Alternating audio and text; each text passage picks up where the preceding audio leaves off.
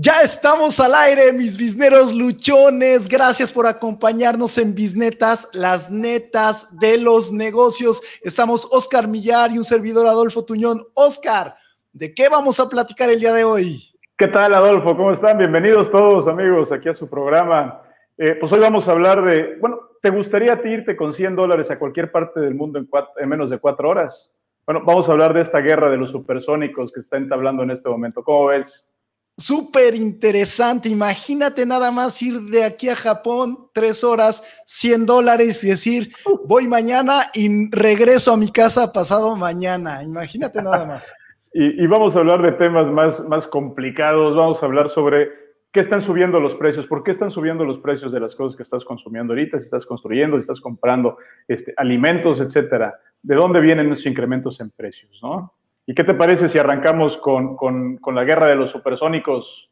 Me parece súper bien, sí, pues este tema que, pues de entrada les quiero decir que me encantan los aviones, soy fan de los aviones y por eso este tema eh, fue uno de los que seleccionamos, porque de verdad está muy interesante qué es lo que está pasando hoy con, con los desarrolladores de, aviones, ¿no? Porque cualquiera podría pensar, bueno, ¿Quién va a desarrollar el siguiente avión supersónico? Y uno estaría esperando que las tradicionales, ¿no? Las grandes empresas, un Boeing, ¿no? Un Airbus, Airbus un Embraer, sí.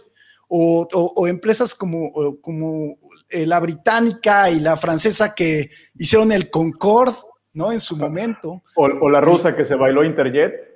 No, hombre, esa rusa que se va al Interjet, imagínate nada más cómo se, la que hizo el, ¿cómo se llama? El Superjet, ¿no? No me acuerdo ahorita el nombre de la, no de la empresa rusa. Tampoco. Sukhoi, ¿no? Pero, Eran los Sukhoi. Los Sukhoi. Súper interesante. Y lo que vamos a platicar es precisamente de, de, estas nuevas empresas, que son empresas que curiosamente me metí a investigar y son empresas que tienen 100 empleados. ¿Y qué es lo que nos llama la, la atención de en esta carrera de los supersónicos? Es que cuál es la tendencia y qué es lo que están persiguiendo, que tú puedas viajar a cualquier parte del mundo en menos de cuatro horas por 100 dólares. Suena totalmente descabellado, ¿no? No, fíjate, el, el, el, la carrera ahorita está en esos temas. Originalmente nosotros pensábamos en aviones supersónicos, ¿te acuerdas tú? Seguramente que es de tu época el Concorde. Claro. sí me tocó, ¿eh?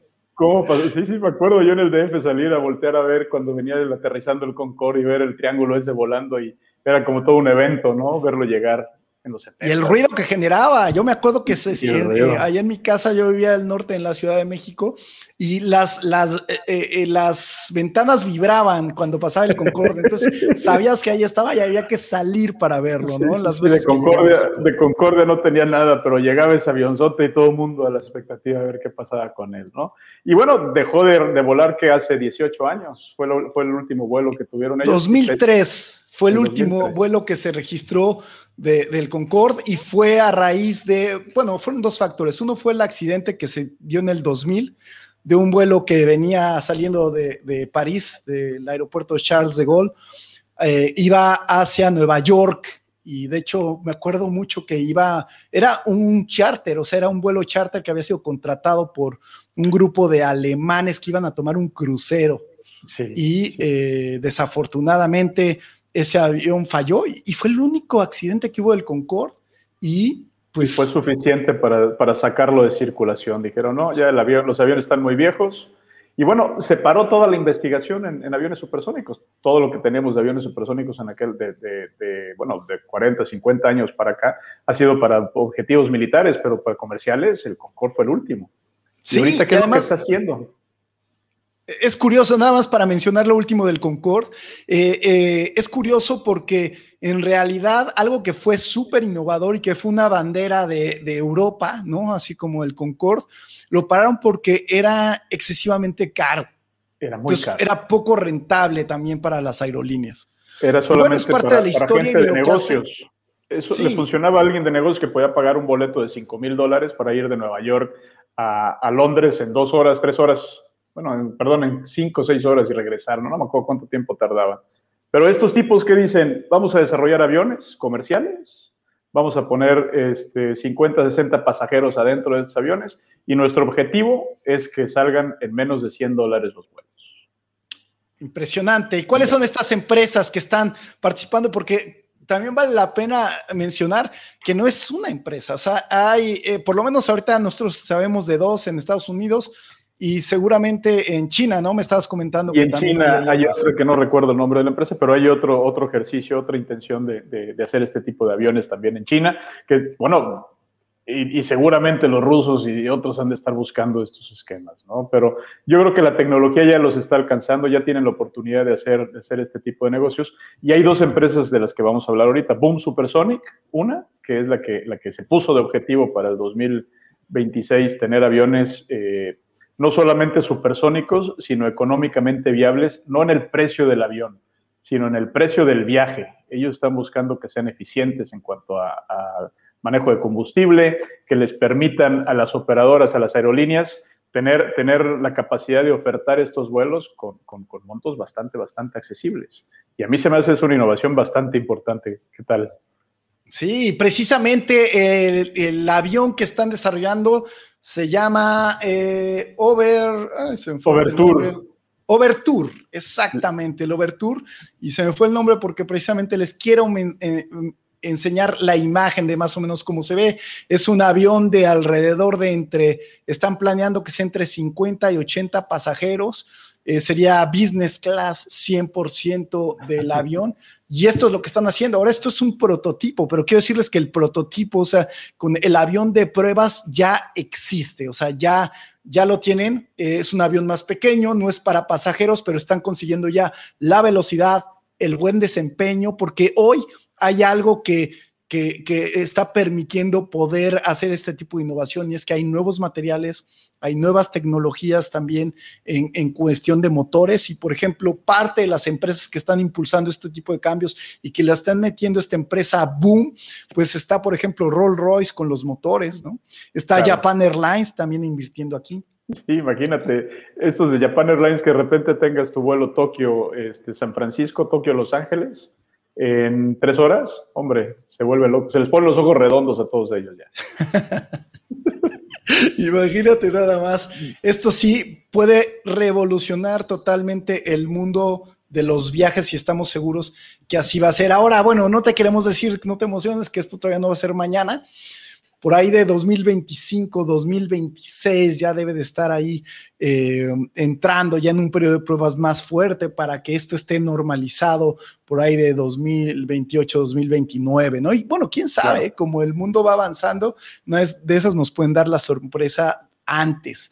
Pero aquí lo interesante es lo que está ocurriendo y también es que hay la demanda de hoy de vuelos a la demanda que había hace 15 o 20 años bueno, es eh, impresionantemente mayor, ¿no? Los aeropuertos han crecido, las aerolíneas han crecido, las aerolíneas de bajo costo han revolucionado, gente que, que antes en su vida tenía acceso a subirse un avión, pues hoy literal están compitiendo con los camiones.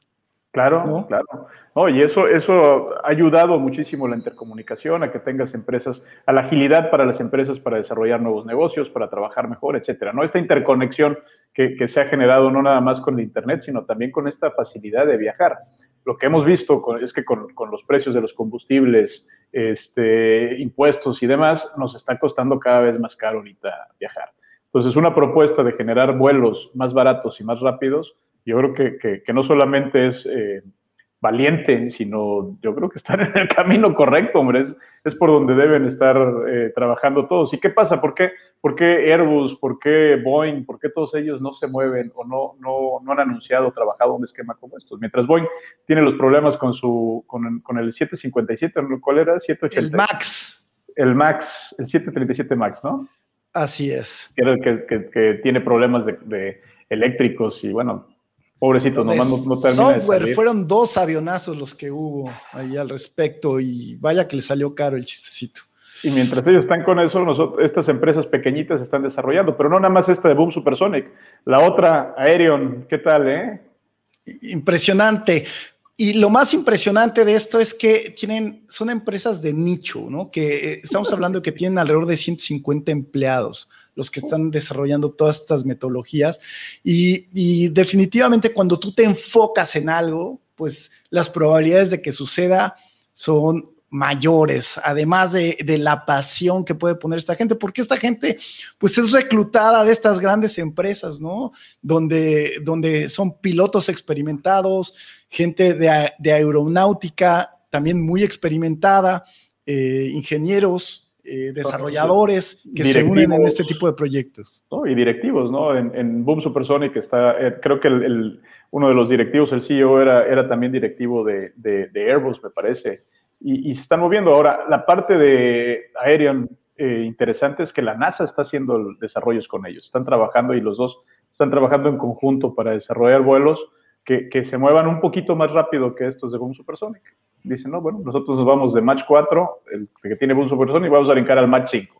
Entonces, si el mundo lo tienes a cuatro horas, conmigo lo vas a tener a tres horas y media o a tres horas. Entonces, hombre, es, una carrera de velocidad y costos bastante, bastante interesante que ya quiero tenerla aquí, ¿no? Porque con, pon tú que no estén 100 dólares, pero que estén 200, 300 dólares, ¿qué tal? Sí, sería realmente un cambio radical de la manera en cómo vivimos, así como en su momento los celulares han traído cambios radicales a nuestra vida, pues también los aviones seguramente lo harán. Y también, pues vamos a hablar, además de estos aviones, de, otro tema que, sin lugar a dudas está haciendo noticia y es algo que está pasando en el mundo, y es que hay eh, eh, empresas que están teniendo compras de pánico. Así como nos pasó a nosotros con el papel de baño, ¿no? Donde de repente te encontrabas en el Costco o en el súper haciendo colas para comprar cientos de rollos y no sabías para qué eran.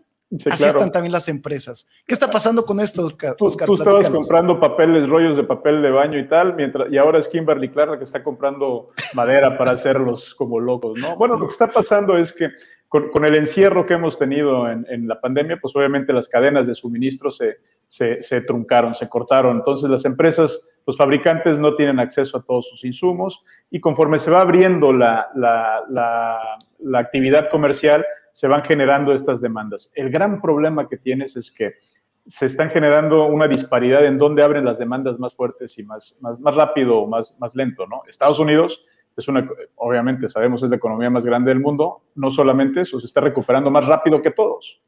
Y eso está generando una demanda brutal y está afectando a nivel mundial a todos, ¿no? Este y esto trae otros problemas enormes que creo que no, no, no lo midieron ellos, no midieron en Estados Unidos lo que podría pasar con esta situación, pero mientras e, es increíble, ¿no? Mientras en Estados Unidos hay una política donde, donde el gobierno ya le está rogando a la gente porque se ponga la vacuna, pues en otros países no hay vacunas. No o sea, ya en Estados Unidos, o sea, llegas, eh, eh, eh, tuve la, oportunidad de estar por allá y llegas y te dan a escoger qué vacuna quieres, ¿no? O sea, las tres que están libres, te dicen qué quieres, puede ser Moderna, Pfizer, Johnson, ¿cuál te gusta? La puedes obtener fácil, rápido, accesible. Inclusive hay una campaña ahorita, por ejemplo, en eh, las tiendas de autoservicio que dicen, ven con tu tarjeta, certifica que ya te vacunaste y puedes andar aquí en nuestra tienda sin cubreboca. Es parte de lo que están promoviendo. O sea, eh, eh, mientras ellos están en eso, en otros países como India, ¿no? Se le están viendo negras, está terrible la situación de, muertos y bueno, la, Latinoamérica ¿Qué, más te puedo decir también? La hemos estado pasando mal. Traemos una situación muy complicada y muy compleja y lo que nos está recordando es que de qué le sirven esos, esos 750 eh, millones de vacunas que tienen ahorita si no, si no permiten que se vacune el mundo. El, necesitamos, al final del día, necesitamos que todos empecemos a recuperarnos este, pues más o menos al mismo, al mismo ritmo. ¿Por qué? Porque Estados Unidos no vive solo, ¿no? Ellos necesitan el acero que viene de otros países, necesitan los, los bueno, insumos en general, necesitan los alimentos que vienen de otros lados. Y, puntos importantes es que el, índice de precios, los precios en general de Estados Unidos, el índice de precios y, del consumidor, que no incluye alimentos ni gasolina, este, ha sido el incremento, en abril tuvo el incremento más alto de que, de que ha tenido Estados Unidos en los últimos 40 años. Desde 1982 no tiene un incremento tan alto como el que tuvo ahorita el mes pasado. Entonces, eso habla de que, de que esta presión, de este crecimiento que tienen, de esta recuperación, pues no solamente les está, digamos que no son todas buenas noticias, ¿no? También les está afectando y les está afectando gravemente en, temas de precios y a nosotros también. Sí, porque también el tema es que hay componentes que están siendo eh, muy escasos, muy escasos y tiene que ver con la comunicación, tiene que ver con esta cadena de suministros que estaba totalmente automatizada y de repente las empresas pararon todo, dejaron de comprar y ahorita en realidad es que no saben leer la demanda. Ya ha habido otros factores como por ejemplo, este barco que se atoró ahí en el canal de. bueno, sí.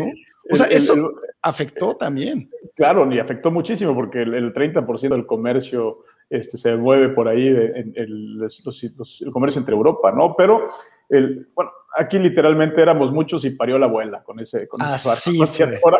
Entonces, fue como para, para reventar todo de nuevo.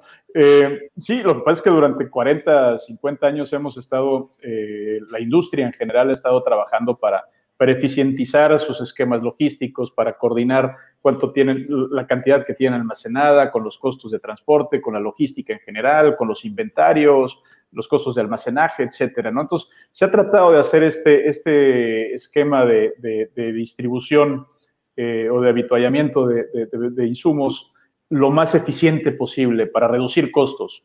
Y ahorita lo que le interesa a las empresas no es reducir costos, sino no decirle que no al cliente. Decirle, oye, no, tengo producto, no, no, espérate, eso no es, eso no está ahorita en el, en, no es una opción.